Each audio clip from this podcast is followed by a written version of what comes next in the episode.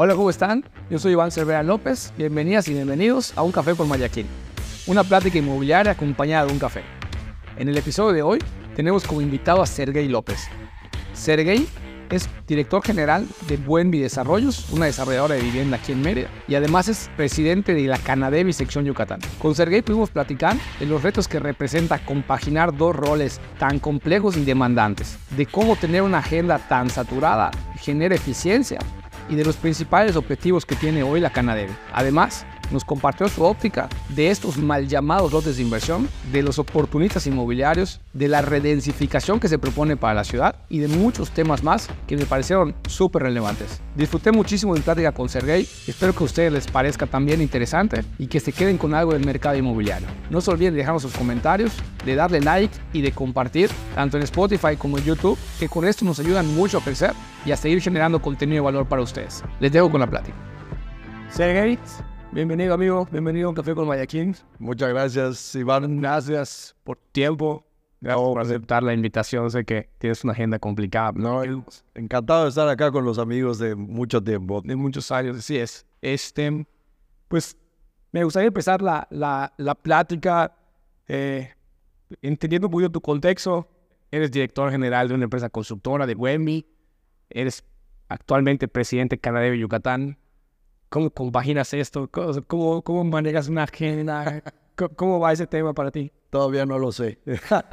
Estás descifrando. Es algo que todavía no logro entender. No, la verdad es que este, es muy complejo. la Cámara trae muchos compromisos que, que pues, pues básicamente lo que yo digo en mi oficina es, señores, mi agenda ya no es, ya no me pertenece eh, y pues bueno, me tengo que ir adaptando. Entonces, he cambiado. Una de las cosas que me ha funcionado a mí en lo personal en mi empresa ha sido que ya no voy a mi oficina a sentarme en mi oficina a trabajar y que la gente vaya llegando a tocarme la puerta, sino ya es con citas. Entonces, eh, ya mi gente, si tiene un tema que quiere ver conmigo, una serie de temas que quiere ver conmigo, pues me tienen que pedir una cita y le doy un día y un horario en específico para atender lo que sea que ellos necesiten de atender, ¿no?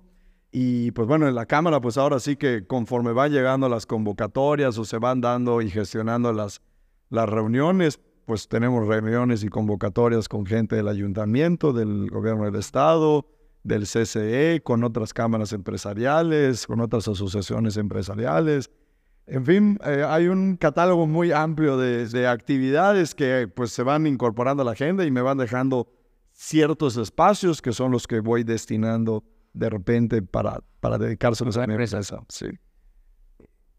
¿Tienes, ¿Tienes una idea o, o hacer este ejercicio establecer qué proporción de tu tiempo hoy es cámara es Canadevi y qué tiempo es tu empresa? Una tercera, ya lo hice, es una tercera parte para mi empresa y dos terceras partes para, para temas de la cámara.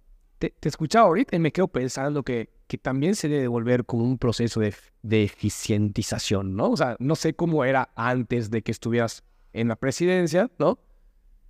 Pero, como dice ahorita, ¿no? O sea, oye, tengo media hora para tratar un tema, cosa que quizá antes de, esta, eh, de este contexto, pues echabas una hora, ¿no? Puedes platicar otros contextos, como que lo percibo menos eficiente y ahorita te obligas, ¿no? A ser más eficiente. Bueno, yo en mi empresa he tenido que hacer muchísimos ajustes. Uno de esos es este tema de, la, de las agendas, de los espacios que, que ya a mi gente los obligo a que lleguen ya con, con armados, con, con lo que me quieran plantear. Sí porque el tiempo que les destino pues es, está determinado en un plazo de tiempo y no hay un minuto más. Entonces tienen que ser muy eficientes en, hoy me tema 1, tema 2, tema 3, tema 4 y los vamos tratando de atender lo más rápido posible. Eh, otra regla que les puse en mi oficina es si quieres que te atienda algo que necesitas que te resuelva pronto, eh, me lo puedes mandar por WhatsApp o me pides una cita. Si me lo mandas a mi correo, ahí se va a quedar arrumado y ya veremos cuándo tengo un tiempo para revisar mi correo, que antes no era así, antes mucho de mi agenda, mi, mi día a día me lo iba determinando mi correo electrónico. Ya. Entonces fue una, eso fue una práctica que eliminé hace algunos años y este y pues bueno ahorita mi gente también he implementado también unos, una serie de, de eh, implementé un software de gerencia de proyectos, entonces eso me ha ayudado también a, que la gente también pueda eh, tener un programa de trabajo mucho más eficiente y, basado en ciertas prioridades. Em, yo empecé a implementar una serie de reuniones quincenales con cada área, con todos los gerentes, en fin, he hecho varios cambios para que esa tercera parte de mi tiempo pues sí sea el más eficiente posible y cuando tengo temas, mis temas que yo necesito atender, pues lo que hago es me quedo en mi casa. En las mañanas y este, ya no voy a mi oficina y trabajo desde mi casa. Y en mi casa, no sé, dos, tres horas me dedico a atender mis temas, eh, porque si no, pues tampoco tengo, tengo tiempo para hacerlo. Si estás en la cámara, te atiborran con cosas y si vas a la oficina, lo mismo. Exactamente. Oye, ¿crees que esto es como, o, lo verías como una mejora para tu empresa? O sea... Mira, yo te voy a decir una cosa, a mí me encantó. O sea, la verdad es que hacer eso lo que me generó es que a mi personal les di mayor independencia, les di mayor eh, rango de maniobra en las, cosas, en las cuestiones de que yo ya no tengo que estar decidiendo absolutamente todo de la operación de, las actividades del día a día, eh, poder delegar todo ese tipo de, decisiones en ellos bajo ciertos márgenes de, actuación. Eh, y a mí me encantó. Ojalá el día que ya no esté en la cámara, que yo lo pueda mantener. Ese creo que va a ser el, reto. El reto. Eso a preguntar si piensas tratar de mantenerlo, ¿no? De alguna forma o bien le dedicas el tiempo que le dedicas a la cámara a otro proyecto, o bien calidad de vida, ¿no? O sea, más. Yo a mi esposa le, siempre a Maite, bueno, con eso Maite, este, la vacilo desde hace mucho.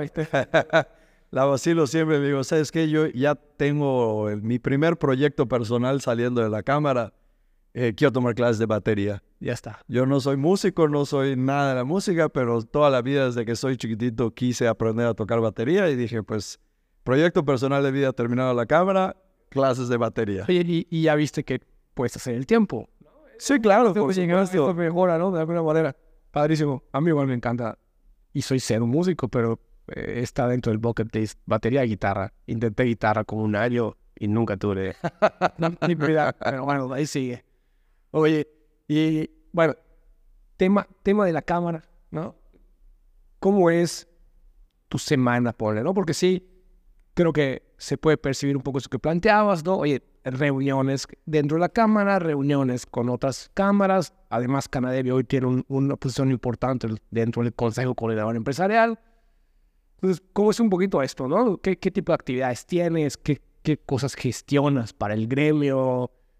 ¿Cómo va el gremio? ¿Cómo perciben un poquito eso? Pues mira, yo lo dividiría en, en tres partes.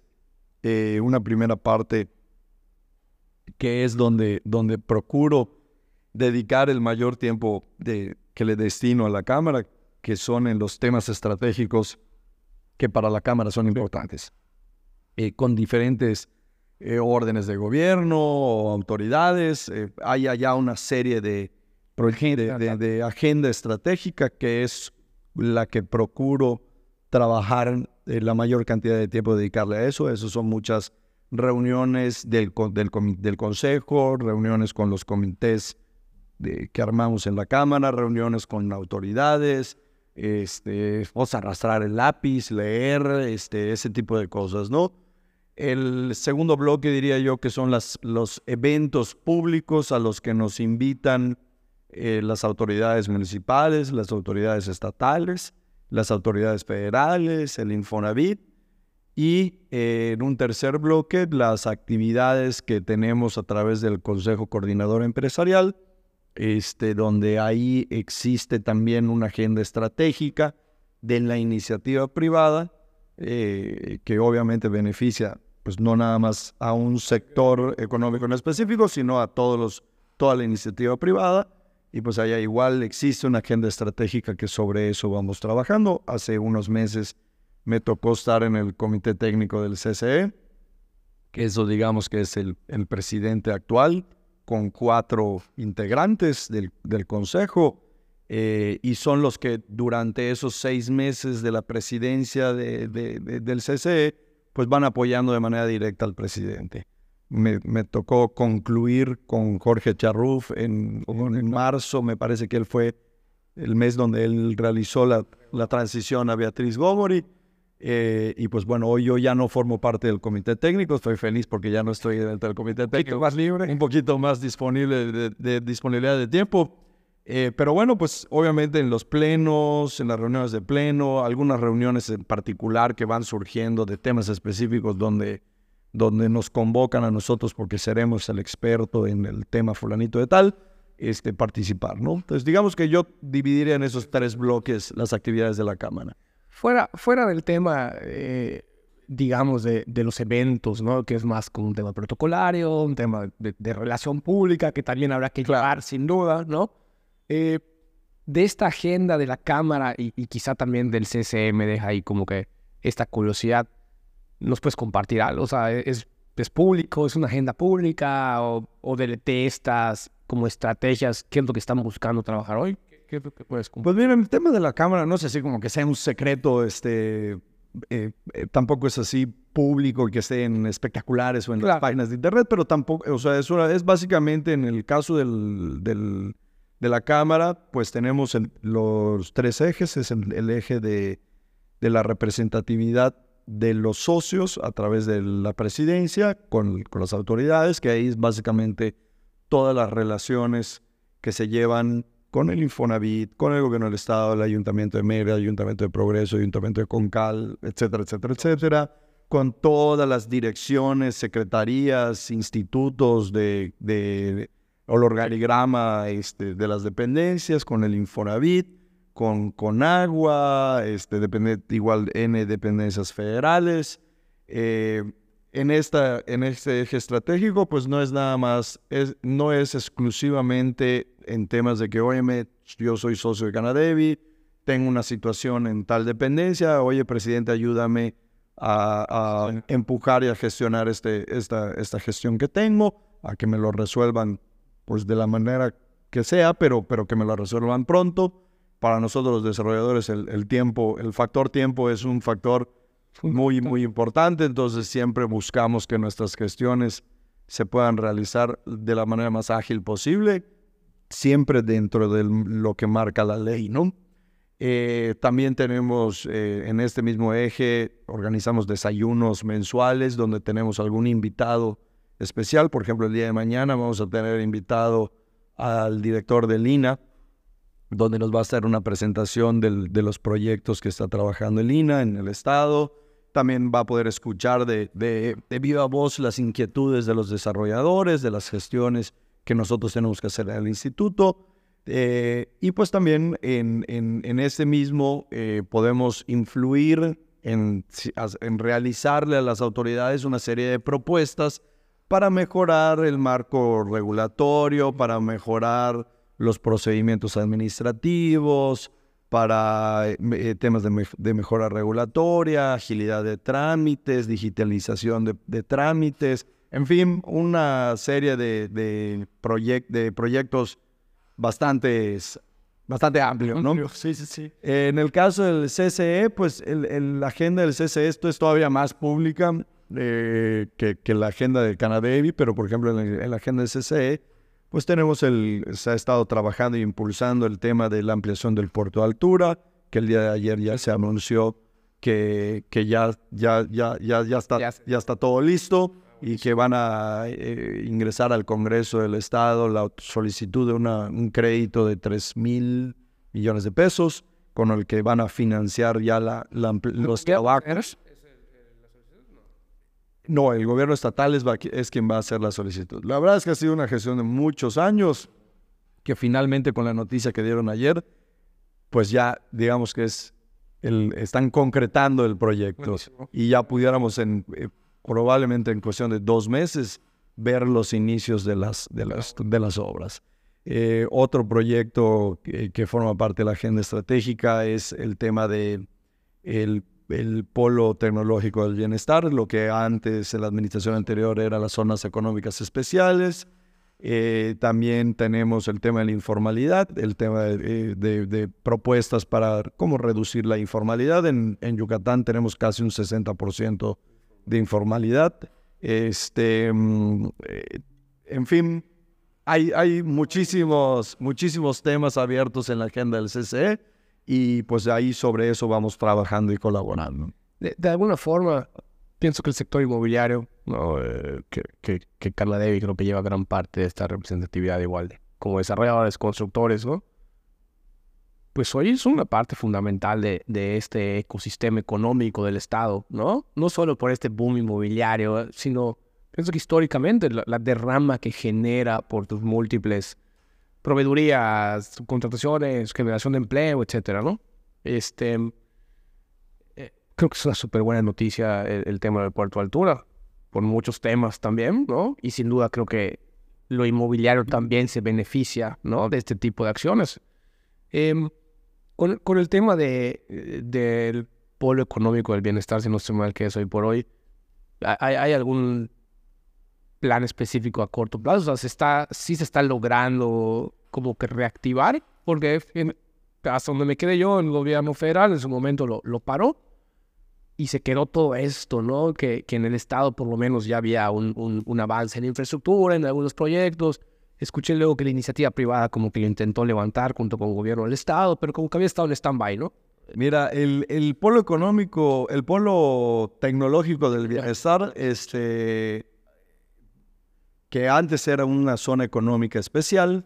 El, para el caso de Yucatán, el giro que tenía es un giro para negocios de tecnología, donde se iban a instalar empresas de desarrollo de software, desarrollo de hardware, básicamente, con ciertos beneficios fiscales, etc. Efectivamente, cuando esta administración entró, detuvo ese proyecto, eh, sin embargo, el proyecto se continuó caminando entiendo que el proyecto eh, llegó al punto en el que ya tenía el visto bueno de la Secretaría de Hacienda, eh, entre otras autoridades federales, y pues ahora sí que por lo que nos han, las pláticas que hemos tenido con los que han intervenido de manera directa en este proyecto, pues solo hace falta la declaratoria de la... De que se activo. De, que se decreta el, la, la zona económica, ¿no?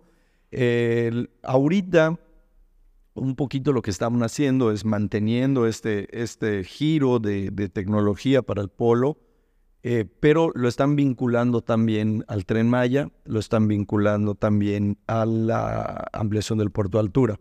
Entonces, este proyecto del polo tecnológico del bienestar se, eh, se convierte en, en, un proyecto complementario a la ampliación del puerto de altura y al, y al tren Maya. Entonces ya se vuelve algo todavía mucho más robusto de lo que originalmente se había planteado en la administración anterior. Entonces es un proyecto súper, súper interesante y, muy y, fundamental para el, despunte económico del Estado. Eh, y pues bueno, una de las cosas que se ha estado trabajando es que pues que también se logre concretar este proyecto. Eh, en su momento, digo, a mí me estuve como que buscando entender bien el tema de la zona económica especial, ¿no? Lo que era antes. Y ya estaba muy definido esto de ser el, polo de desarrollo tecnológico. Se hablaba de hacerle la competencia a Guadalajara, que probablemente nos lleva años luz hoy por hoy, pero eh, me acuerdo que estaba muy bien, muy bien como hecho el plan porque estaba el Politécnico ya generando matrículas de mano de obra capacitada para trabajar tecnología, estaba el UNAM también en este corredor industrial que se desarrolló en Junucma, o sea, como que estaba muy bien sustentado todo, ¿no? Y ahorita que mencionas esto, que se complementa también súper bien con la ampliación del, del, puerto de altura, y pues con eso el tren Maya, que de alguna manera, ¿no? Ha generado tanta eh, revolución, me, me hiciste pensar un poco igual y, te lo pregunto aprovechándote que, que tienes esta, esta quizá información de primera mano. El, el, tema del gas natural, ¿no? Que es algo que por años también se ha estado peleando, sé que CC ha estado también atrás de esto, un poquito por la parte industrial. ¿Ha, habido alguna novedad con eso? El tema del gas natural existe, eh, entiendo, ya unos, una serie de convenios firmados entre el TransCanada y, y Mayacán, que es TransCanada, entiendo que es el productor del gas natural, Mayacán es la empresa que tiene la concesión del, del, ducto del gas natural para incrementar el volumen de gas natural que estaría llegado a la península. Sin embargo, no recuerdo, pero tendrá unos pocos años, que ya hubo un incremento de gas natural. Entonces, con este volumen que hoy ya llega a la península, pues ya tenemos asegurado la producción energética para todo, el, para todo el estado. Y con estas nuevas dos plantas de ciclo combinado que se están construyendo, una en Mérida y otra en Valladolid, eh, perfectamente bien van a tener abasto suficiente de este gas natural que va a servir para, para abastecer estas plantas. Eh, ahora, lo que se busca es todavía incrementar más para que por pues, los costos energéticos puedan ir disminuyendo y que pueda haber todavía mayor atractivo del estado de Yucatán para la llegada de nuevas empresas industriales particularmente. Buenísimo. Eh, algo he escuchado de este como que aumento del abasto y sí me hacía sentido porque como que dejó de ser novedad, ¿no? Eh, dejó de ser tema. Dejó de ser tema, dejó de ser prioridad probablemente, ¿no? Pero bueno, gracias, gracias por compartir. Em, oye, eh, regresando un poquito a, la cámara y a Canadevi, ¿no? Eh, ¿Cómo perciben hoy ustedes, constructores, quizá de manera general, lo que está pasando, ¿no? En, en, en el Estado, en temas inmobiliarios. Bueno, este boom inmobiliario, esta oferta enorme de productos. Quizá también no hay una demanda, me parece que equilibrada de momento.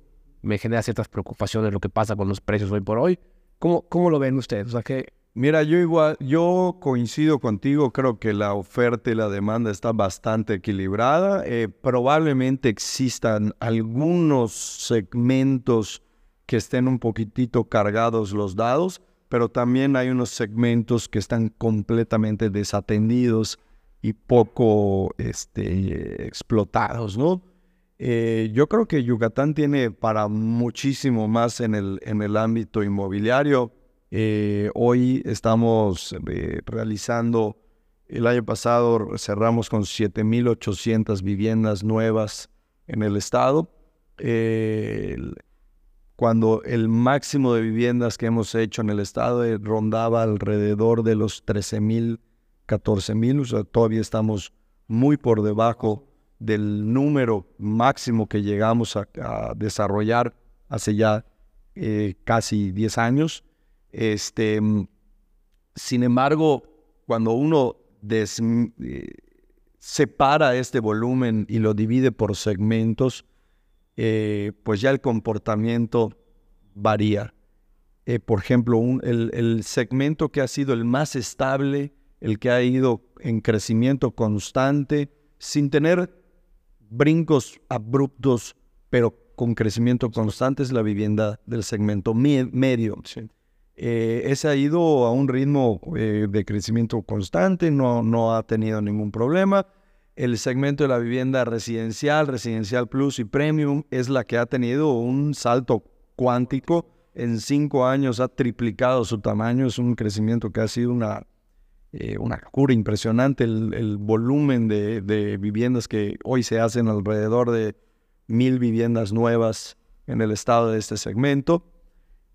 Y en el caso de la vivienda económica y la vivienda popular es todavía es todo lo contrario. Hoy estamos haciendo un 75% de vivienda menos de lo que hacíamos en el 2015. Ese es el segmento que está más desatendido eh, y que no hemos sabido ni encontrado la manera de cómo poderlo explotar porque pues, hay muchísimos factores que influyen en esto, como son el costo de la tierra, el costo de la vivienda, el de la construcción, pero también el tema de los créditos hipotecarios para este segmento de, personas que tienen estos rangos salariales. Entonces, si lo dividimos de esas tres maneras, eso es como se ha ido comportando. Hace 2015 probablemente el, el, gran impulsor de la vivienda en el Estado era la vivienda económica y la vivienda popular. Hoy ese impulsor es la vivienda media. La vivienda, digamos, de interés social, ¿no? es, la que más ha sufrido sin duda, ¿no? Eh, desde mi óptica y, quizá mi rol inmobiliario está mucho más enfocado a lo residencial, siempre he tenido esta idea que los inmobiliarios deberíamos de tener mucha más mano en ese sector medio, ¿no? También creo que hay algunos retos que me gustaría medio intercambiar ideas a ver cómo lo ves, pero en, la vivienda de interés social, que normalmente por cómo se desarrolla, por márgenes y demás, ni para un desarrollador de vivienda de interés social somos atractivos los inmobiliarios, digamos, ¿no? Los, que hacemos esta asesoría inmobiliaria y el corretaje. Y de la misma manera, pues se vuelve complicado para nosotros trabajar. Pero te decía que pienso que es el sector que más ha sufrido y, y lo veo yo justo porque, uno, el costo de la tierra se ha vuelto una locura, ¿no? Me acuerdo que hace varios años trabajaba yo con desarrolladores que me pedían tierra para desarrollo de interés social y habían como que siempre habían parámetros, ¿no? Oye, Iván, pero tiene que estar a menos de 100 pesos el metro cuadrado, ¿no? Y, obviamente tienes que tener eh, cierta factibilidad de servicios, ¿no? Y, lo último que me queda era que quizá menos de 200, y esto habrá sido hace un, uno o dos años, ¿sabes? Era bien complicado encontrar tierra para desarrollar, ¿no? Y, y luego también pienso que es el segmento más apretado, ¿no? Más eh, regulado, ¿no? Más, quizá por trabajar con Infonavit, con esas dependencias gubernamentales y tal, se, se vuelve complicado de cumplir requisitos. Entonces, ¿ves alguna salida? Ahorita decías, oye, no hemos encontrado cómo explotarlo, ¿no? Pero, ¿ves alguna salida? ¿Crees que, porque me quedé igual un poquito que, que el primer como gran golpe que tuvo recientemente fue quitar los subsidios, ¿no? El subsidio ayudaba mucho porque esos 60, 70 mil pesos que daba el gobierno, pues te permitía, ¿no? Tener quizá esta compensación para los aumentos de costo. Pero, ¿ven alguna posible salida? ¿Cómo se está resolviendo hoy esto, no? O sea, ¿cómo, cómo la gente que tenía o que tiene hoy la necesidad de ese tipo de vivienda está resolviendo, está comprando vivienda de mercado secundario, o sea, está comprando vivienda que, que ya había vivido alguien. ¿Tiene algún tipo de información de esto? Mira, la verdad es que en los últimos años eh, ha venido cada vez sufriendo más este segmento de vivienda, cada vez con menor desplazamiento. Eh, este volumen de viviendas que se han dejado de, de, de colocar no se han reemplazado a través de otras estrategias, llámese vivienda de segunda mano o autoconstrucción. Este, han, el Infonavit, por ejemplo, ha sacado una diversidad muy amplia de productos que han sido muy buenos y muy positivos porque antes pues eran muy limitados los productos eh, y pues bueno, los estilos de vida y las necesidades de las, de las personas son sumamente diversas como para decir, oye, solo tengo estos dos productos y no tienes cabida si no te alineas y te adaptas a estos dos productos. Entonces el hecho de que el Infonavit pueda ir incrementando sus tipos de producto y que cada eh, unamos crédito que puedan, eh, ya no, ya no tiene que ser un, un, crédito mancomunado de, un matrimonio, sino pues, pues tú y yo podemos sacar un, un crédito si quisiéramos este, mm, e, e, entre muchos otros, ¿no? Eh, ha venido a, beneficiar al derechohabiente, eh, a beneficiar al trabajador que tiene una, una, gama más amplia de opciones de las, que, de las cuales puede escoger. Sin embargo, a pesar de esto, no se ha logrado eh, a través de estas nuevas opciones abatir lo que se ha dejado de hacer con la vivienda nueva. Entonces cada vez ha sufrido más el tema de la vivienda nueva. Nosotros a raíz de, desde el 2020, con el anterior presidente Eduardo Ancona, en el gobierno del estado se acercó y le dijo, oye, ¿sabes qué? Está ocurriendo esto en el segmento de la vivienda económica. La gente pues está quedando sin la posibilidad de adquirir una vivienda. Este, esto se va a convertir en un tema social. ¿Qué podemos hacer para, para ayudar, no? Eh, y desde el 2020 el gobierno del estado creó un programa de apoyo de adquisición a la vivienda social, eh, donde el gobierno del estado otorga 45 mil pesos eh, a cada derechohabiente que tenga un crédito autorizado por el Infonavit, donde con un monto máximo de vivienda que para este año son 499 mil pesos más o menos este, y les, les da, les, les, los apoya con 45 mil pesos. Entonces, si un derechohabiente tiene un crédito autorizado de, digamos, 450 mil pesos y le hacen falta otros 50 mil pesos para, para poder comprar la vivienda, pues con este apoyo pues ya nada más les van a hacer falta 5 mil pesos, ¿no? Eh, Como para reemplazar el subsidio que se dejó. de- Exactamente. De alguna manera. Obviamente los presupuestos que manejaban los subsidios en, en aquel entonces, pues eran muy abultados y, y, pues este proyecto, eh, a final del día, el gobierno del estado, pues, pues tiene muchos proyectos de manera simultánea y, y ha, beneficiado eh, entre el 2020, 2021 y 2022 a poco más de 2.000 familias. En lo que este año ya, ya empezamos a, a- continuamos operando el programa.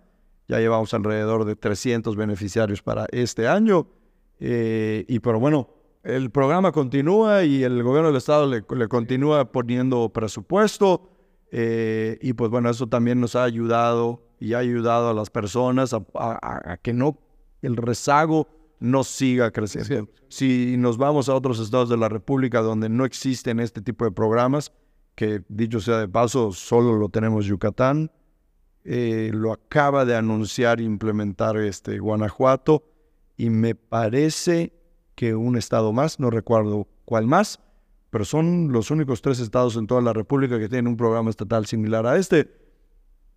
Si tú te volteas y, y ves lo que ocurre en, en otros estados de la República, digamos Veracruz por mencionar alguno, esta caída del, del segmento de la vivienda económica y popular es muchísimo más pronunciada de la que hoy tenemos en Yucatán. Y como mencionabas, ¿no? Eh, va a te- bueno, o, o mencionabas que, que Eduardo, el, el presidente anterior de Barancoda, planteaba, ¿no?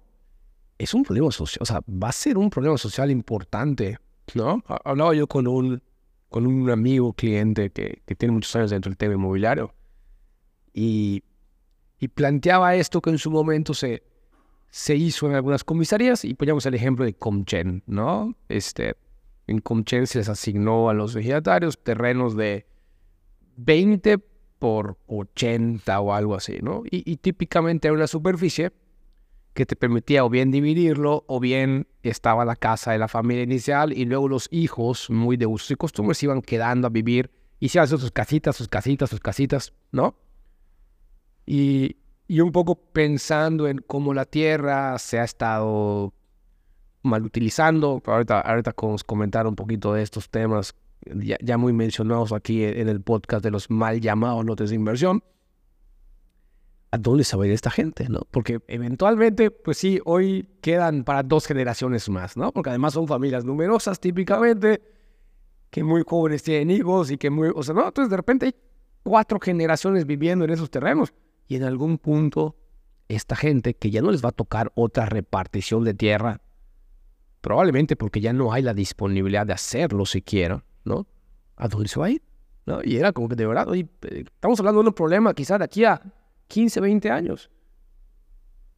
Pero ¿qué va a pasar de aquí a 15, 20 años? Si, si no se empiezan a visualizar ese tipo de cosas, ¿no? Me, me parece que eh, esto que hoy valoramos tanto en Yucatán, empezar a, a tener este tipo de problemáticas no quiero pensar lo que está pasando en otros estados, ¿no? Eh, y digo también, pues, por algo tenemos los niveles de seguridad que tenemos acá. Mucho tiene que ver, yo creo, con el contexto social.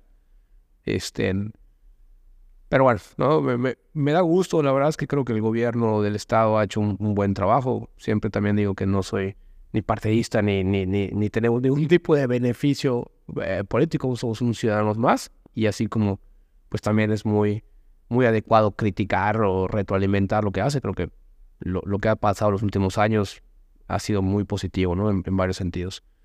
Oye, Sergey, eh, pues bueno, ¿no? Un poquito eh, hablando de este contexto inmobiliario.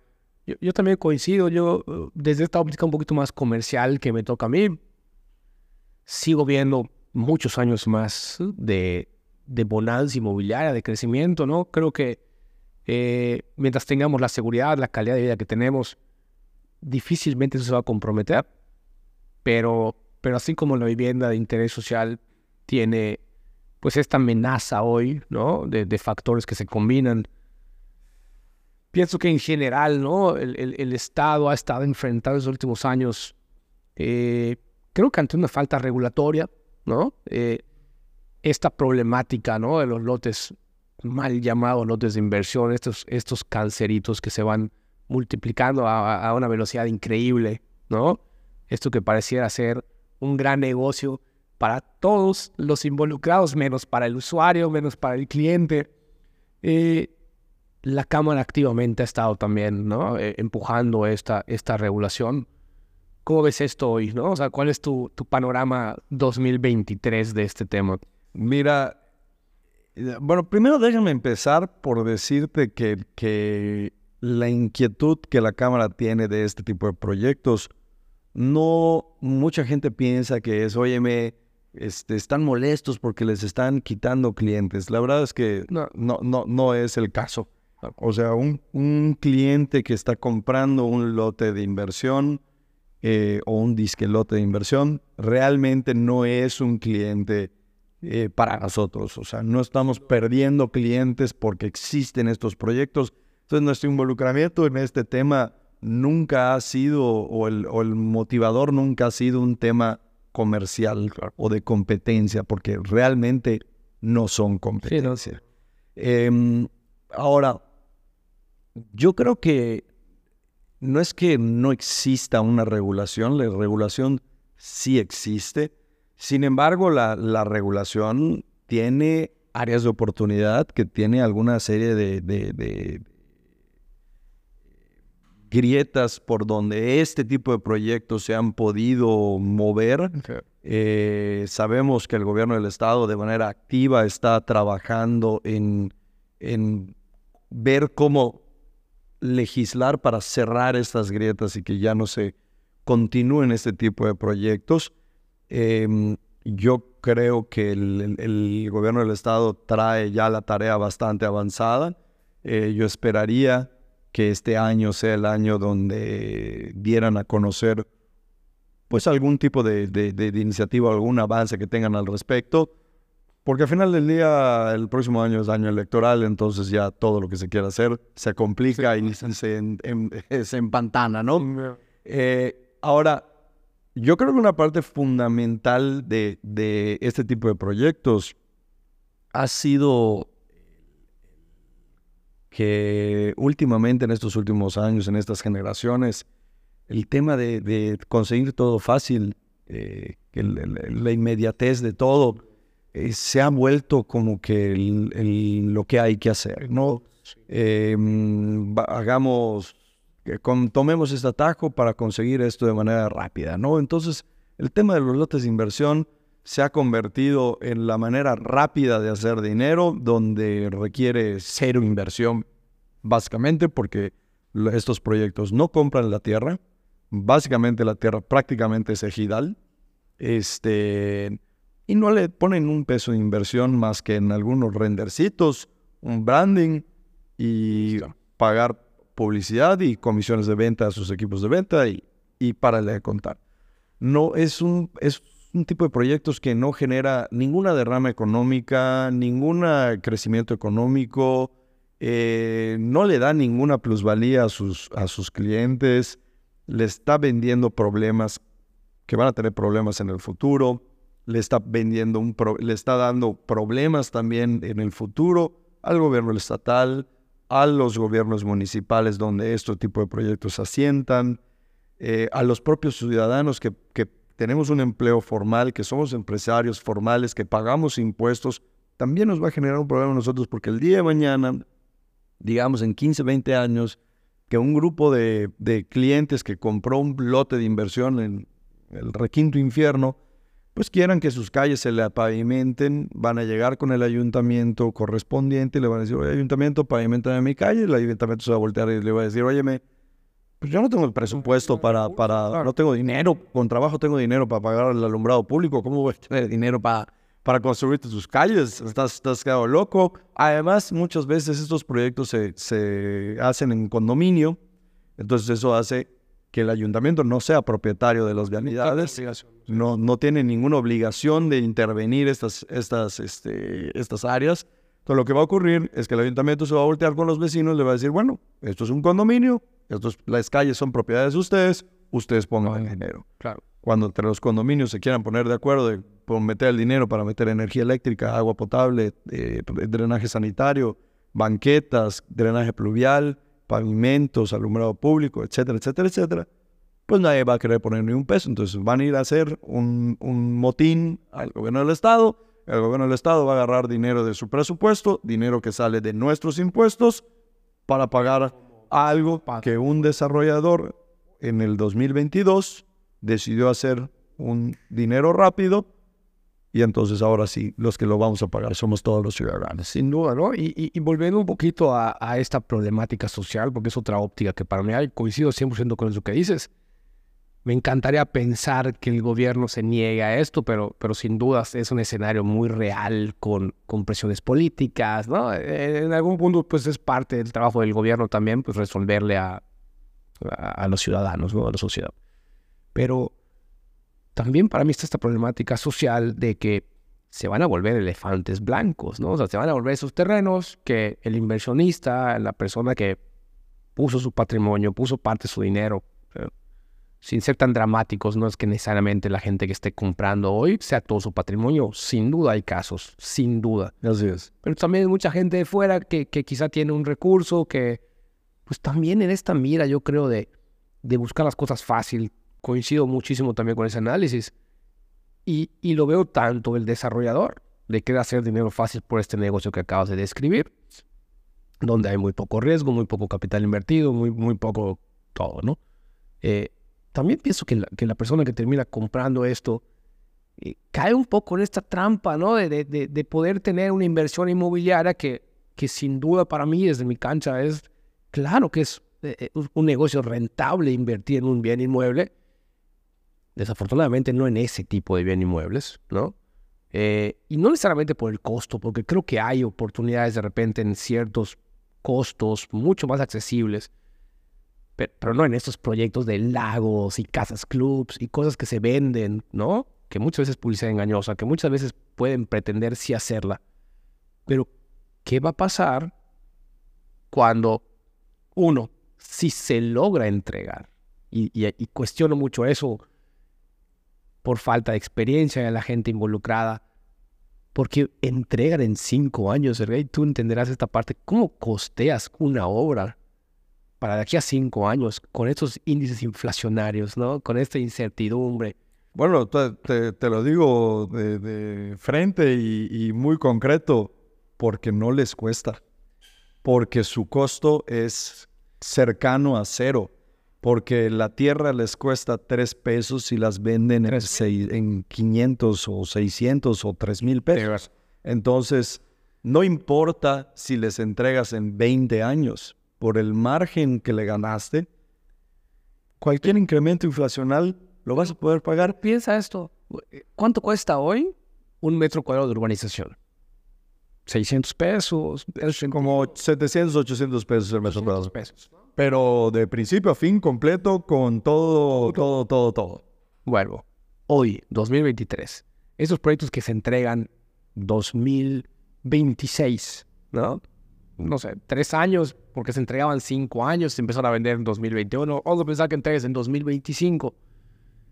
Estamos hoy hablando de dos años y medio, tres años de inflación tu costo de 800 pesos, ¿a cuánto crees que llegue? No, pero Iván, si ellos no ponen toda la organización que se pone en un desarrollo formal. No, no. Entonces, digamos que esos 800 realmente, lo único que le van a poner son 100. Sin duda. No, no, pero yo... Y esos 100 en 2025 van a ser 250.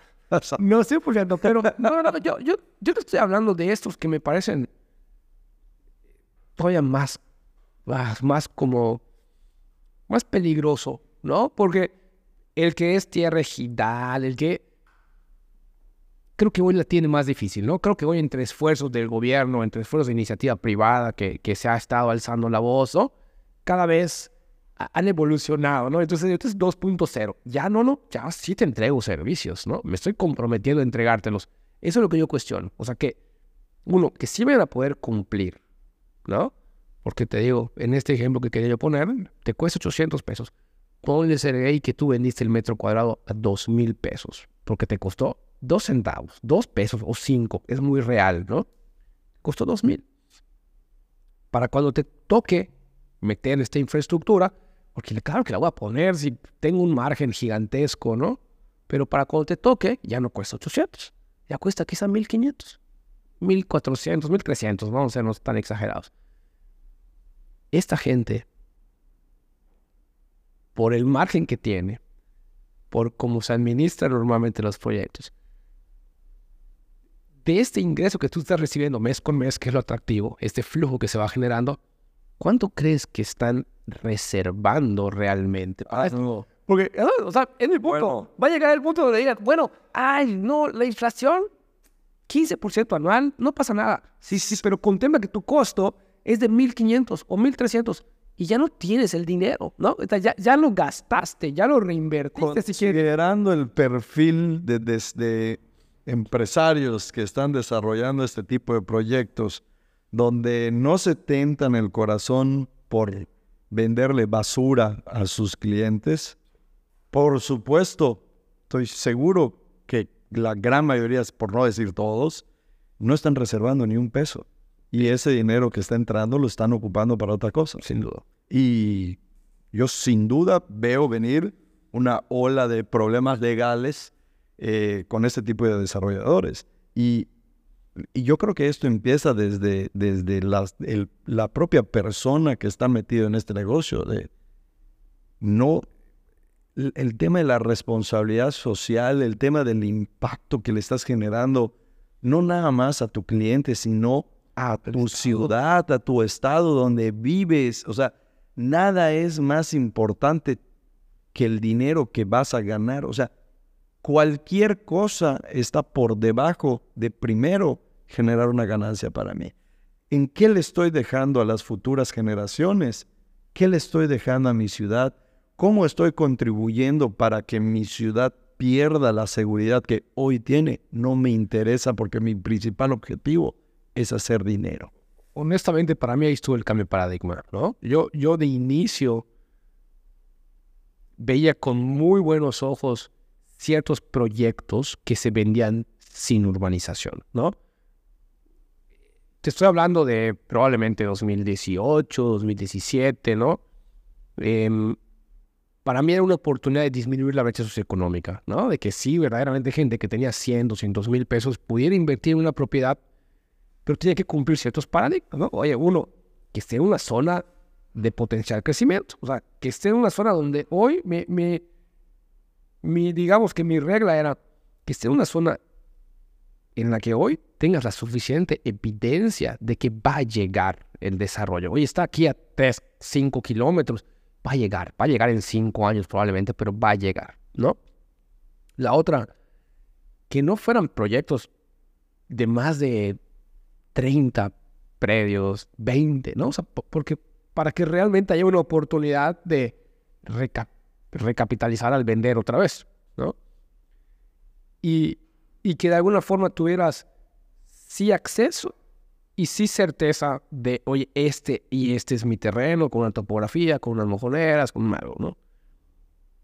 En algún punto cuando el gobierno empezó a, perseguir esto, cuando el IMDUT empezó, para mí era, no, o sea, entendía lo que hacían, estaba yo de acuerdo, para mí no fue la forma y tal, pero profundizando justo, ¿no? Con el Indud y con algunas reuniones y demás, cuando me cayó este 20, decir, es que no son cinco proyectos, ¿no? O sea, ya está viral, o sea, es, 200 proyectos en esa época, ¿no? Y, ve la mancha, cómo se va a quedar y ve dónde van a ser parques, dónde van a ser...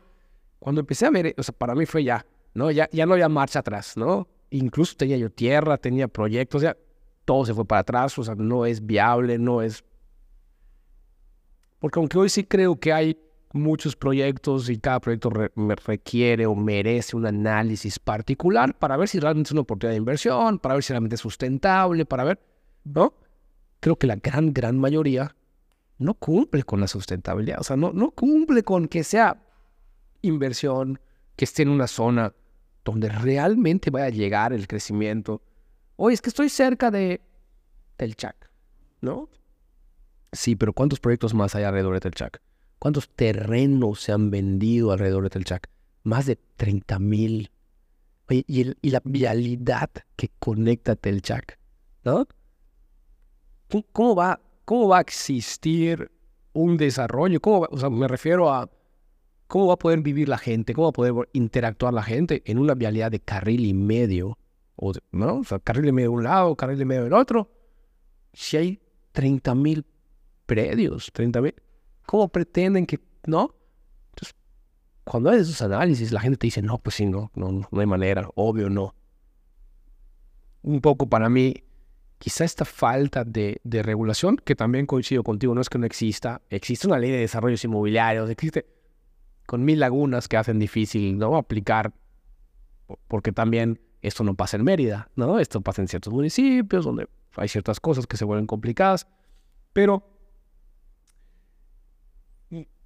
es, es un poquito el, decir, es tan delicado, ¿no? Es tan grave que habría que buscar qué medidas se pueden implementar, ¿no?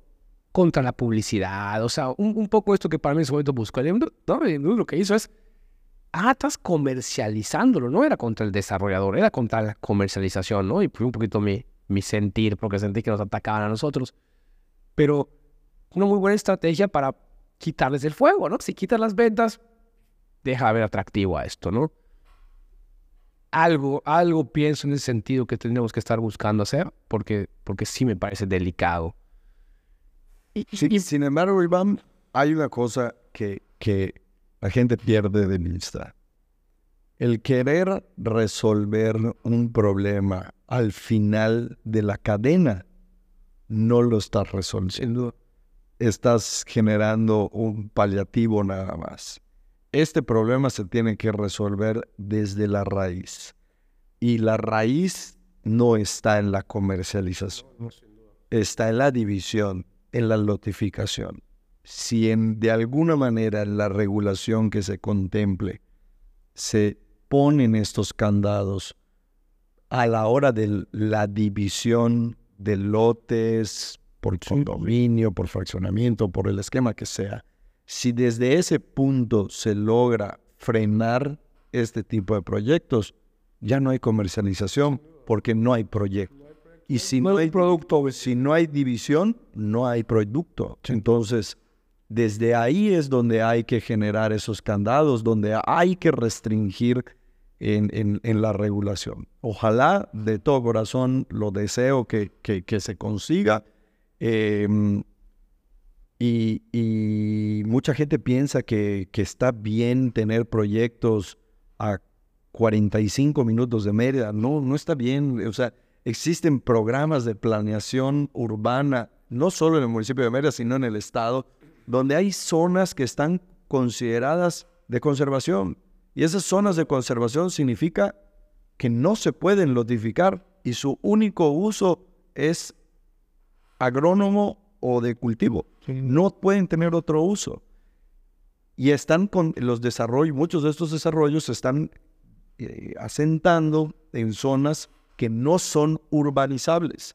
Y al ser no urbanizables, pues todo el crecimiento futuro que pudiera tener un municipio, que pudiera tener una ciudad, que pudiera tener un estado, ya fue, ya no es posible. Entonces, aquí en Mérida, en Yucatán, no tenemos montañas, no hay ríos, no hay lagos, no hay ninguna restricción geográfica que te impida eh, generar un crecer o, generar un desarrollo en una ubicación en particular. Los lotes de inversión van a ser esa restricción. Entonces, cuando el gobierno del estado quiera trazar una nueva carretera para conectar una serie, una comunidad con otra, va a tener que buscar un lugar o una trayectoria que se brinque todos los lotes de inversión, porque por ahí no va a poder pasar. Entonces se van a tener que desviar y hacer una, a una carretera que pudo haber medido 20 kilómetros, va a terminar midiendo 70 kilómetros porque todos los recovecos que tuvo que hacer para poder llegar de una comunidad a otra. Plantas, eh, perdón, este, industrias que a lo mejor ahorita que estamos con el tema del, del, del polo tecnológico de bienestar, con la ampliación del puerto de altura, el puerto de Maya, pues a lo mejor dijeras, bueno, ¿dónde debe de ir una industria? Pues en estos corredores que son los que tienen esta conectividad logística más adecuada. Pero ¿qué tal si todos sus alrededores están llenos de proyectos de lote de inversión? Entonces las industrias ya no se van a poder instalar porque ahí todos esos predios están divididos en lotes de 100, 200 o 300 metros cuadrados. Y en 100, 200, 300 metros cuadrados una industria no hace nada. O, lidias con 500 propietarios que dicen que no lo van a hacer. Se van a voltear y van a decir, pues me voy a otro estado a establecer. Era, otra cosa que planteaba, ¿no? Eh, desde hace varios años también está como esta búsqueda de tener el, el PDU estatal, ¿no? O sea, el Plan de Desarrollo Urbano Estatal, ¿no? Y, creo que con el metropolitano se ha avanzado bastante, porque el de media pues está muy hecho, pero cuando se logre tener esto, ¿no? Va, va a ser lo mismo, ¿no? Oye, en algún punto tener un estado perfectamente definido, industria, agricultura, ecoturismo, no lo sé, ¿no? Hay, hay, muchas bondades y todas se pueden aprovechar si se organiza lo suficiente. Va a pasar esto que tú describes, ¿no? Oye, esto está perfecto para industria. Ah, no, Oye, eso está buenísimo para agricultura. Ah, no, ya no. Mira, ese rancho de 200 hectáreas ya son 25 mil fraccioncitas, ¿no? Exacto. Entonces, bueno, sin duda, ¿no? Eh, también soy positivo, ¿no? Este, pienso que vienen algunas, algunos cambios en esto y, sin duda la expectativa es que se pueda, ¿no? Tener algo un poquito más Independientemente de los cambios legislativos que se estén trabajando, eh, eh, hay un esfuerzo muy importante que está eh, haciendo no nada más el gobierno estatal, sino también el gobierno federal. El gobierno estatal ya está trabajando y tiene muy avanzado el programa estatal de desarrollo urbano, tiene los programas de ordenamiento ecológico y territorial, también el programa de ordenamiento ecológico y territorial costero, este, están trabajando en los programas metropolitanos de desarrollo urbano. También el gobierno federal a través de la SEDATU está financiando los programas de desarrollo urbano municipal de distintos municipios del, del estado. Entonces ya empieza a haber una tarea importante de, en la planeación de las ciudades, en la planeación de los municipios y en la planeación de los estados. Entonces, yo creo que independientemente de los cambios en las legislaciones, este tema de los programas de desarrollo urbano, metropolitanos, estatales, etcétera, también va a venir a traer otro panorama y otra dinámica a este tipo de proyectos. Y, digo, eh, el desarrollo inmobiliario eh, no es los lotes de inversión. Los lotes de inversión no es desarrollo. No es, sin duda. Este, entonces, Digo, eh, ahorita llevamos mucho tiempo hablando de eso y, a lo mejor es el lado feo de la moneda, pero existe un lado bueno de la moneda, súper positivo, que están dejando eh, grandes contribuciones para las ciudades, grandes contribuciones para el Estado, grandes contribuciones para las futuras generaciones, desarrolladores responsables, desarrolladores comprometidos con sus localidades, que verdaderamente están generando grandes beneficios. Sin duda, ¿no? también, también veo, veo esta evolución positiva, ¿no? Eh, eh, desarrolladores mucho más profesionales, ¿no? Este, esta conciencia ecológica también que me parece que se va volviendo como una tendencia, cada vez más áreas verdes, cada vez más amenidades o más espacios públicos urbanos dentro de fraccionamientos, si bien no son privativos, aprovechables, ¿no? Eh, que, que, generan una verdadera calidad de vida, que generan una verdadera convivencia familiar, comunal, ¿no? 100%. De, de alguna manera, para mí, el, el hablar tanto de esto es igual cumplir con un compromiso que creo que tenemos todos, ¿no? Porque, porque si bien esto nos afecta a toda la sociedad, también pienso que nosotros como comercializadores, ustedes como constructores y, el público en general tendría que poder abrir los ojos y un poquito quizás ese esfuerzo. Claro. Decir, oigan, dense cuenta de esto, ¿no? O sea, dense cuenta cómo eh, estamos haciendo un, daño al Estado, ¿no? Y, y, quizás estamos en esos límites de tiempo de meter un, un, un, paro, ¿no? De meter un frenón a esto. También veo una sociedad o un consumidor mucho más exigente, ¿no? mucho más han habido un par de, situaciones en estos días, ¿no? En proyectos específicos. No quisiera mencionarlos porque realmente, pues no tengo la información para decir y, que no, no vayamos a decir algo que no sea verdad, pero, pero sí he visto como quejas, ¿no? Inconformidades a un nivel que ya hacen ruido de ciertos proyectos que, vuelvo, no sé si cumplieron o no cumplieron, por eso no quiero mencionarlos, pero que aparentemente algo no hicieron bien y ya la gente no se queda callada, ¿no? O sea, y ya empieza a ver esto donde, ah, pues ojo, ¿no? Y comercialmente te pega y no. Y, y creo que también esto nos obliga, como la pandemia, como, ¿no? Estos retos que hoy hay de temas inflacionarios, de, ¿no? de, los, de la alza de, de, de, de precios los materiales de construcción, porque todo esto estresa y genera un nivel de competencia mayor, ¿no? Y, y no todos los actores terminan cumpliendo. Ya no es tan sexy estar, ¿no? Ya no es tan sexy ser constructor. Uy, de verdad, yo hablo con los constructores y... Es un dolor de cabeza. Pues es que, oye, ¿cuánta responsabilidad, cuántas aristas hay? Y tus márgenes de utilidad cada vez se ven más, más afectados, ¿no? Entonces, ya no es tan padre decir, ah, no, yo eh, en algún punto era, ya sabes, ¿no? Este, eh, pienso que eventualmente va a pasar con la comercialización, ¿no? Que hoy es súper, también súper cool. No sé si cool, o sea, pienso que es una moda que tiene que ver mucho con lo económico también, que tiene que ver mucho, insisto, con estos lotes y proyectos chafas que además, pues tienen estos márgenes enormes para todos. Y le digo yo también a mis, a mis clientes y a la gente que me dice, oye, van bien eso. ¿Sabes cuánto pagan de comisión? ¿De dónde crees que sale? ¿No? O sea, ¿quién, ¿quién va a pagar un 10, 15? ¿Quién? ¿Cómo? Sale de ti, sale de lo que tú estás pagando, no hay manera, ¿no? Y eso se vuelve atractivo y eso jala gente. También pienso que eventualmente los márgenes se van a apretar tanto que, que va a ir generando un filtro más, ¿no? Y, y pues igual metiendo un poquito el tema, ¿no? Siempre, siempre he pensado que los, los constructores o, o, la gente que está formal, porque creo que también los profesionales inmobiliarios que estamos formales en esto, sufrimos la informalidad de estas fuerzas de venta, ¿no? ¿Qué te ha tocado? ¿Cómo, cómo es esta percepción de ustedes? Mira, en el caso personal de nosotros, eh, nosotros desde hace muchísimos años, eh, desarrollamos un equipo interno de comercialización, tenemos nuestro propio equipo de ventas.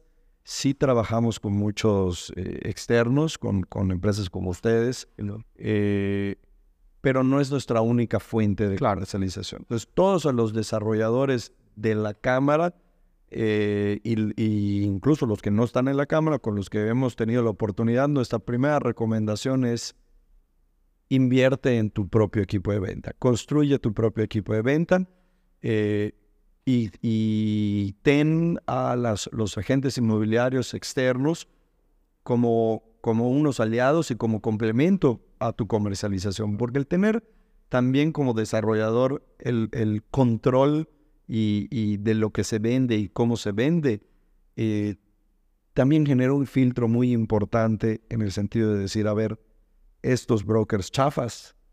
No, no tengo ninguna necesidad de trabajar contigo, no dependo de ti porque tengo un equipo de venta que yo controlo, que yo capacito y que yo estructuro. Y me puedo dar el lujo de voltearme y decir, sí voy a trabajar con agentes inmobiliarios externos, pero nada más con estos requisitos bien establecidos, que tengan una empresa, que tengan una oficina, que facturen, que estén capacitados, que este, le den seguimientos, que tengan infraestructura, que tengan sistemas, etcétera, etcétera, etcétera, ¿no? Entonces, eh, esa siempre ha sido nuestra recomendación eh, para los socios y para los desarrolladores que no sean socios, porque yo creo que esa parte de, de existen muchos brokers eh, en la informalidad,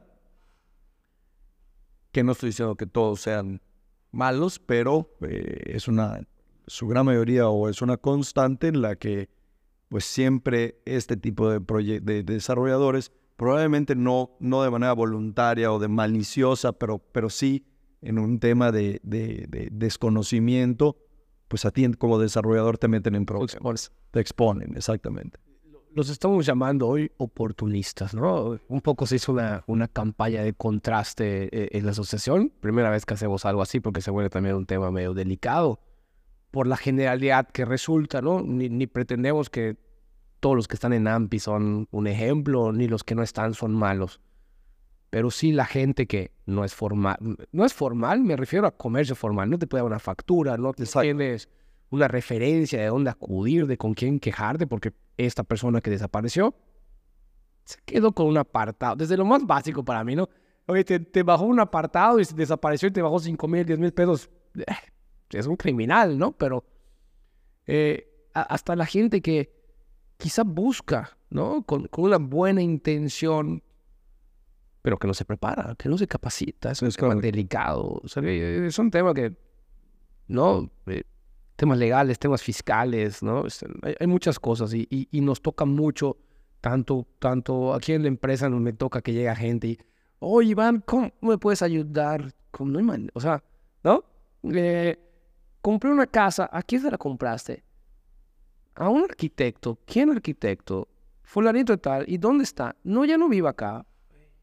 y tus garantías no tengo.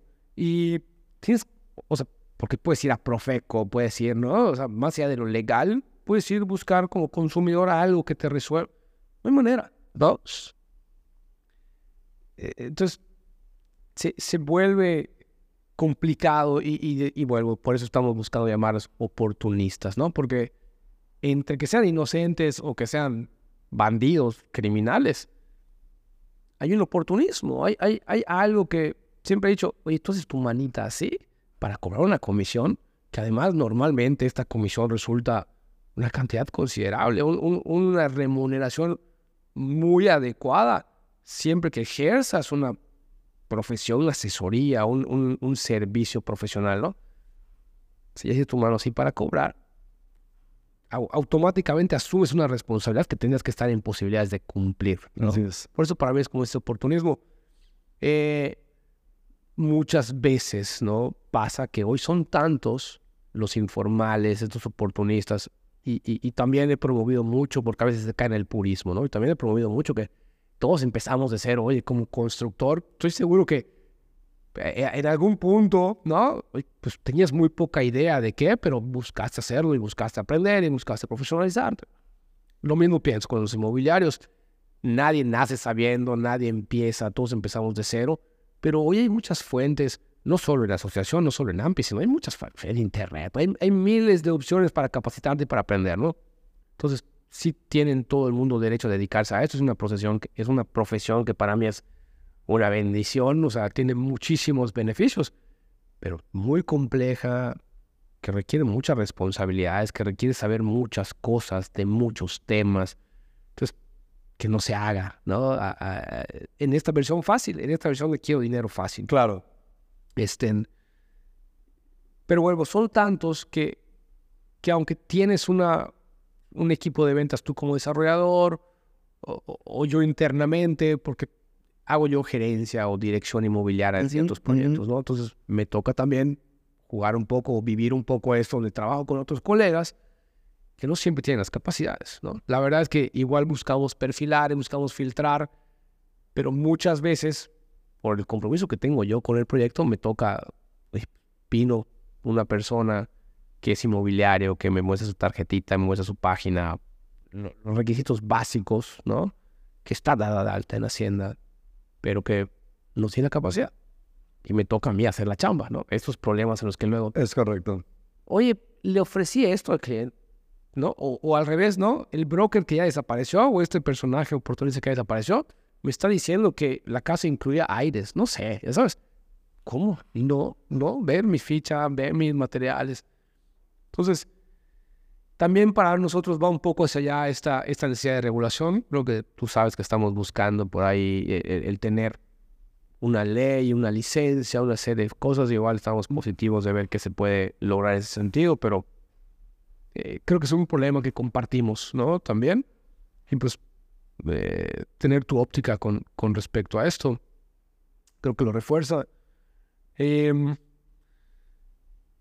no sé, no sé de todo esto que, que, ya vamos platicando, ¿sabéis? Si, si hay alguna otra cosa que ves que tienen ustedes en el radar dentro del sector inmobiliario que quieras compartirnos para ir ya viendo cómo cerramos esta buena plática? Pues mira, eh, uno de los proyectos que a, que a mí a título personal más me emocionan eh, estar llevando, de la, liderando en la, en la Cámara ahorita, es en el tema de la densificación de la ciudad.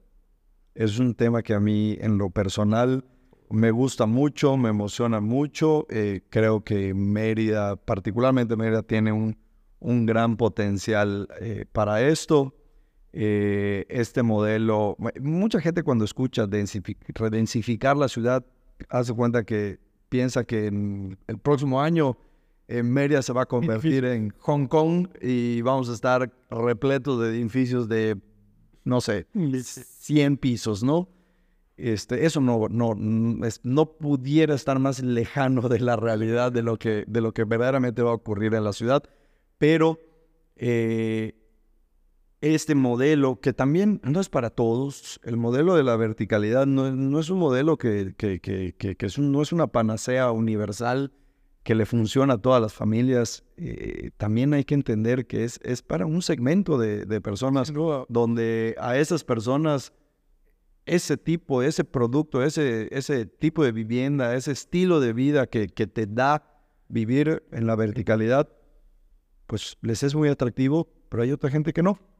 Eh, entonces, eh, no van a desaparecer, no porque impulsemos la verticalidad, significa que vaya a desaparecer lo, horizonte. Este, entonces es un poquito lo que la gente como que no termina de, entender, o sea, lo, llevan a un extremo que no es así como funciona, ¿no?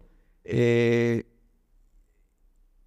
yo creo que la ciudad de Mérida tiene unas oportunidades gigantescas para esto. Tenemos zonas habitacionales que hoy cuentan con las condiciones para poder impulsar este tipo de proyectos, este tipo de, de, de, productos inmobiliarios, eh, solo que ha hecho falta ahí un poquito de verdaderamente generar los incentivos regulatorios para que esto se pueda dar en, en, en, su totalidad, ¿no? Sí, Mérida en los últimos 10 años en este tipo de proyectos ha ido creciendo, eh, muy focalizado en la parte del norte de Mérida. Sin embargo, este modelo no es nada más para el norte de Mérida. Este debiera de ser un modelo que debiera funcionar en, todo el en toda la ciudad, eh, porque uno de los, de los grandes beneficios que genera este modelo es poder dar una vivienda a un menor costo, en una zona donde quizás no puedas encontrar un producto a ese precio. ¿Cuál es, cuál es la diferencia? Que el estilo de vida que vas a tener en, ese, en ese producto va a ser distinto. Em, por ejemplo, existen proyectos de, de, un socio de la Cámara, un, modelo vertical en el sur de Mérida exitosísimo, que por otra serie de circunstancias de regulaciones federales eh, ha, mutado en lo que fue su concepción original, pero el proyecto de, de, eh, este, ay, ¿cómo se llama? O sea, el que está en el sur de Mérida, Ah, ese no fue. San Marcos. San Marcos. San Marcos Sustentable. Es un proyectazo súper, súper. O sea, la gente vive en edificios y tiene áreas públicas súper generosas donde las familias pueden eh, desarrollarse, pueden convivir con sus vecinos eh, y están dentro de la ciudad, dentro del periférico, donde no se tienen que tener, no tienen que invertir grandes recursos para llegar a sus trabajos, donde el tiempo que les lleva a llegar a sus escuelas es mucho más corto.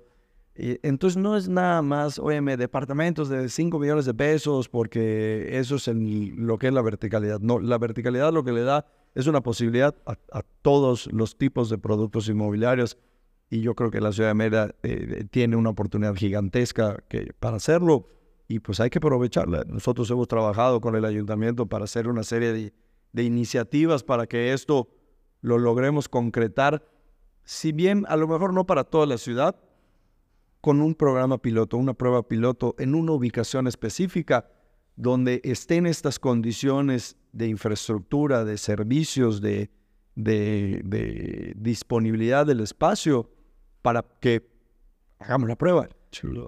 Hay otras ciudades en el, en el país que esto ya lo han hecho y ha sido un proyecto súper exitoso y, y, Mera tiene para eso y para más. Este, y uno me, me, me, acuerdo que hace probablemente cuatro años, no, no tengo tan claro, no sé si tú te tocó algo de esto, pero me acuerdo que trabajamos con el IMPLAN, ¿no? Con, el IMPLAN, el Instituto de, de, Planeación Municipal, y ONU Habitat, ¿no? Estaba ONU Habitat eh, buscando implementar un proyecto de vivienda asequible, ¿no? Y era justo esto, redensificación, sabían como que ciertas líneas y uno era redensificar la ciudad, o sea, tendría que ser en un polígono dentro de la ciudad.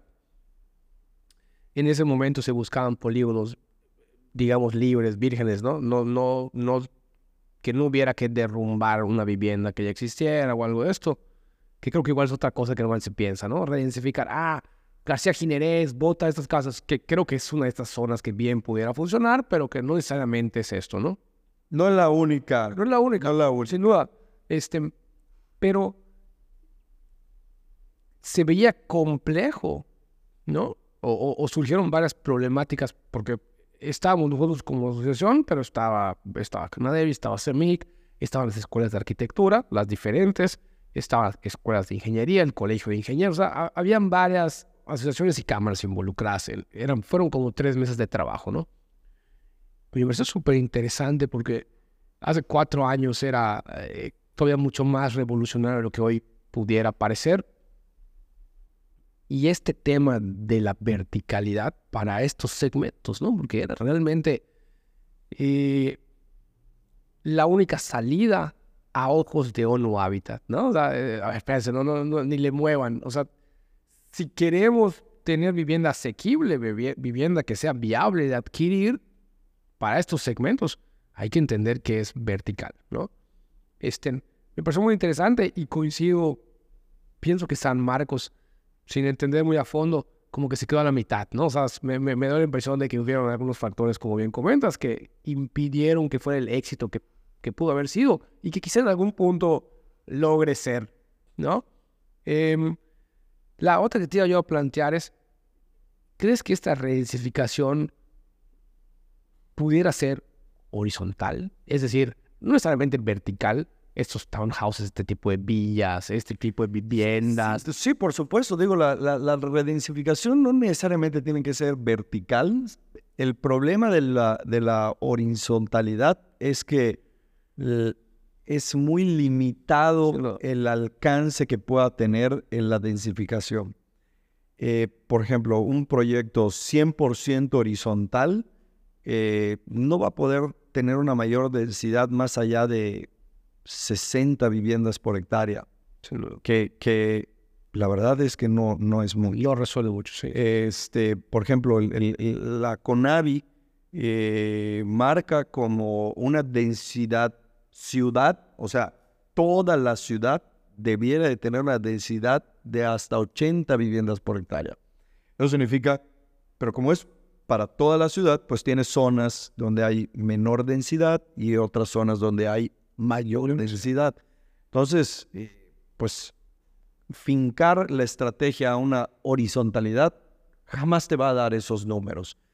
Eh, entonces, pudiera haber proyectos donde tengas densidad mixta, donde tengas elementos verticales con elementos horizontales, proyectos exclusivamente horizontales y proyectos exclusivamente verticales. Entonces, este mix es lo que te va a ayudar a generar, eh, eh, ir avanzando hacia esa densidad. Hoy, Mérida tiene una densidad de 20, 20 30 viviendas por hectárea. O sea, estamos a la cuarta parte luz, años luz de llegar a esa densidad deseable de 80 viviendas por hectárea. O sea, y el reto es, es mayúsculo. Sin embargo, no se debe de hacer de la noche a la mañana. O sea, eso es un tema de una transición de muchos, muchos años, como ha ocurrido en muchas otras partes del mundo.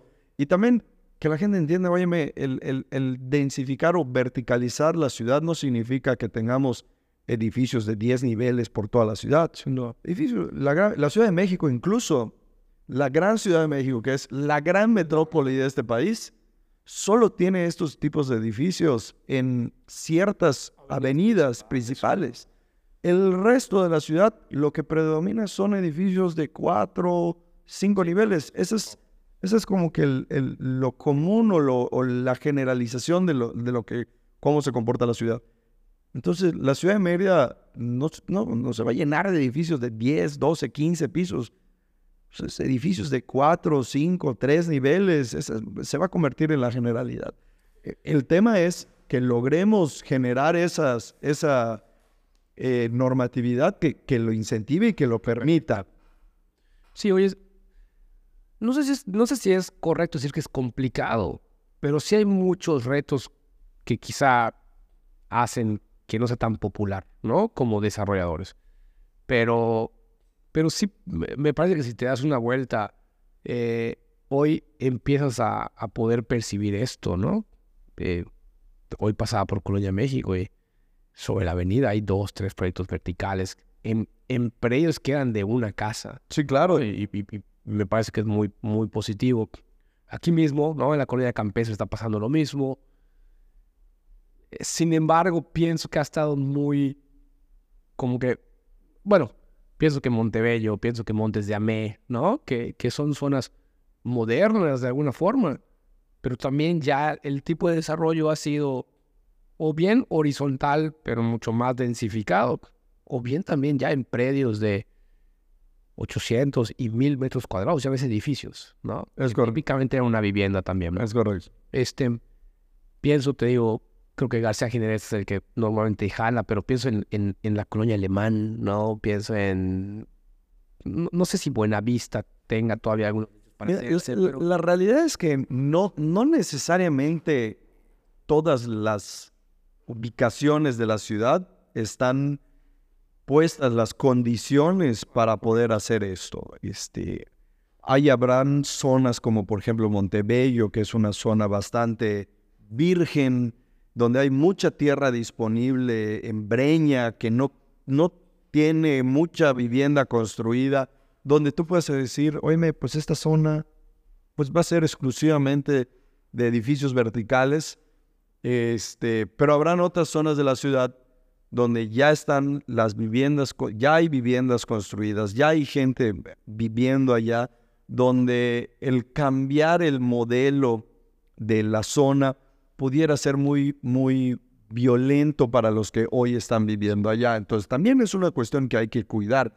Pero también existen otras zonas de la ciudad que tienen estas viviendas, pero que poco a poco se han ido deshabitando y ya no vive la gente ahí, o es no, o el volumen de gente, digamos, eh, habitantes por hectárea son 10, 15 habitantes por hectárea, o sea, 15 personas entran en un cuarto de 3 por 3 imagínate que vivan en una hectárea 15 personas. Es un lujo. Eso, o sea, esas son también zonas de la ciudad donde dices, bueno, aquí hay una gran oportunidad para que en estas ubicaciones donde está poco aprovechado, podemos hacer ese tipo de modelo de proyectos, ¿no? ¿Qué, qué piensas de... eh, Te iba a decir que eh, de- dentro de estas complejidades está sin duda, ¿no? Los vecinos, las privacidades, lo- lo- los usos y costumbres, ¿no? La forma en la que la gente está acostumbrada a vivir y, tienen todo el derecho de desear que se mantenga, ¿no? Como también quizá nuevas generaciones tendrán derecho a, pedir algo que resuelva sus necesidades, ¿no?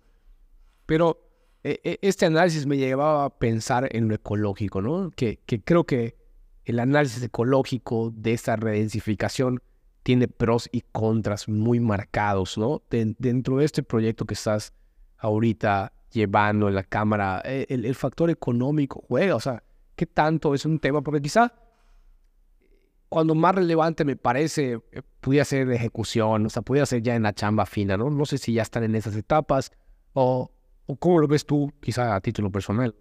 El tema ecológico. Mira, yo creo que ese tipo de proyectos, de entrada, el, el que puedas tú hacer un proyecto, te voy a inventar, de 80 departamentos eh, versus 80 casas. eh, esas 80 casas, si lo haces fuera del periférico, te va a llevar una superficie determinada. Esa superficie determinada, pues muy probablemente sea un- un- una deforestación.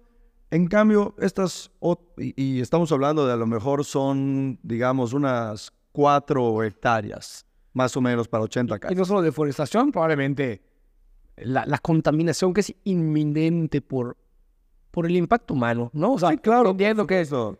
drenajes y demás, o sea, aún en este que hay, hay muchas, hay una serie de actividades que, que, que ingenierías que se hacen para mitigarlo, pero bueno, digamos, no dejará och- 80 casas en 4 hectáreas, eh, pues va a haber una deforestación de 4 hectáreas, que se va a compensar con reforestación y, y zonas este, verdes eh, que se van a tener y conservación, áreas de conservación, etcétera, pero al final del día hay un impacto en, en, en 4 hectáreas. En cambio, este tipo de proyectos, los mismos 80 departamentos, a lo mejor los puedes hacer en 5.000 metros cuadrados. Entonces, el impacto ambiental que puedes generar en 5.000 metros cuadrados es mucho menor al que puedas generar en 4 hectáreas. Y por otro lado, probablemente este tipo de proyectos también se estén dando en ubicaciones o en, o en casas que ya existan, en zonas, en un predio que ya está impactado, donde, donde el impacto ecológico es todavía menor, pues porque ya, ya hay una construcción ahí y lo único que vas a hacer es derrumbarla y aprovecharla, y aprovecharla ¿no? Entonces, eh, empezando de ahí, definitivamente este tipo de proyectos eh, bien planeados y bien, y bien diseñados, solo en esa parte, yo creo que tienen mayores índices de, de- de- de ecológicos que, que cualquier otro tipo de proyecto horizontal. Sin embargo, los proyectos horizontales también se pueden diseñar con cuidando mucho el tema ecológico, ¿no? Eh, ahora, ya luego, ¿qué más puede contribuir? Pueden haber muchísimas cosas. Puedes hacer el edificio con, con paneles solares para que el, el- el consumo de las áreas comunes se, se, se paguen a través de la energía que produzcan estos paneles solares. Dejas una menor huella de carbono. El aprovechamiento del drenaje pluvial para los riegos, las plantas de tratamiento para el, para el, tra- el tratamiento de las aguas residuales. En fin, pueden haber Hay muchas. muchas, muchos otros tipos de cosas y actividades que se pueden ir diseña- realizando en este tipo de proyectos que contribuyen muchísimo en, los temas ecológicos. Justo eso yo. Porque lo, he escuchado mucho como un contrapeso. Digo, uno es tráfico y usos y costumbres y tal. Y la otra es como esta parte ecológica que se puede cuestionar, ¿no? De, de saturar más zonas. Pero Bueno, pero si, si tú, por ejemplo, ubicas un proyecto de estas características en, un- en una zona consolidada que esté rodeada de servicios, rodeada de infraestructura, la necesidad del vehículo disminuye sustancialmente. Sí, sin duda. Entonces, óyeme que el tráfico, que eso y lo otro, sí está bien el tráfico, de acuerdo, pero está- vamos a decir que lo, lo ponga yo en una ubicación donde solo vivan 15 personas por hectárea. Donde hay, si son 15 personas por hectárea, significa que hay 7 vehículos por hectárea. O sea, no hay nada de vehículos. O sea, el tráfico que hay a lo mejor es un tráfico de, de Ineficiente. O sea, o, o- o de movilidad, estar moviendo de un punto a otro, pero no es un tráfico de la, de la localidad, de la gente que está residiendo en esa, en esa ubicación.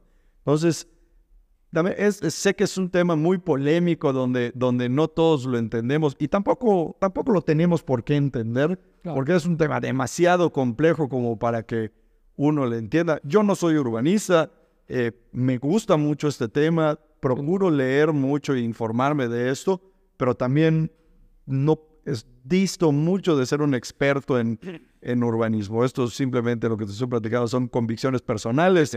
Este, y, y pues bueno, es, Entonces, hace mucho sentido y, y también creo que vale la pena mencionar que eh, específicamente creo que ese tema urbanístico, uno, es moderadamente nuevo, ¿no? Por lo menos México. sí, claro, no, estamos... Hay partes del mundo, eh, Exacto. sobre todo, que es otro indicador que creo que siempre hay que tener pendiente, ¿no? ¿Qué está haciendo el primer mundo con respecto a eso? Y en el primer mundo, el urbanismo es, es un must, ¿no? Es decir, como que indispensable y es parte, ¿no? Bueno, Estados Unidos, que es la antítesis, según los urbanistas, es la antítesis del, del buen urbanismo, ya está empezando a migrar a estos modelos. sin duda. E- Es correcto.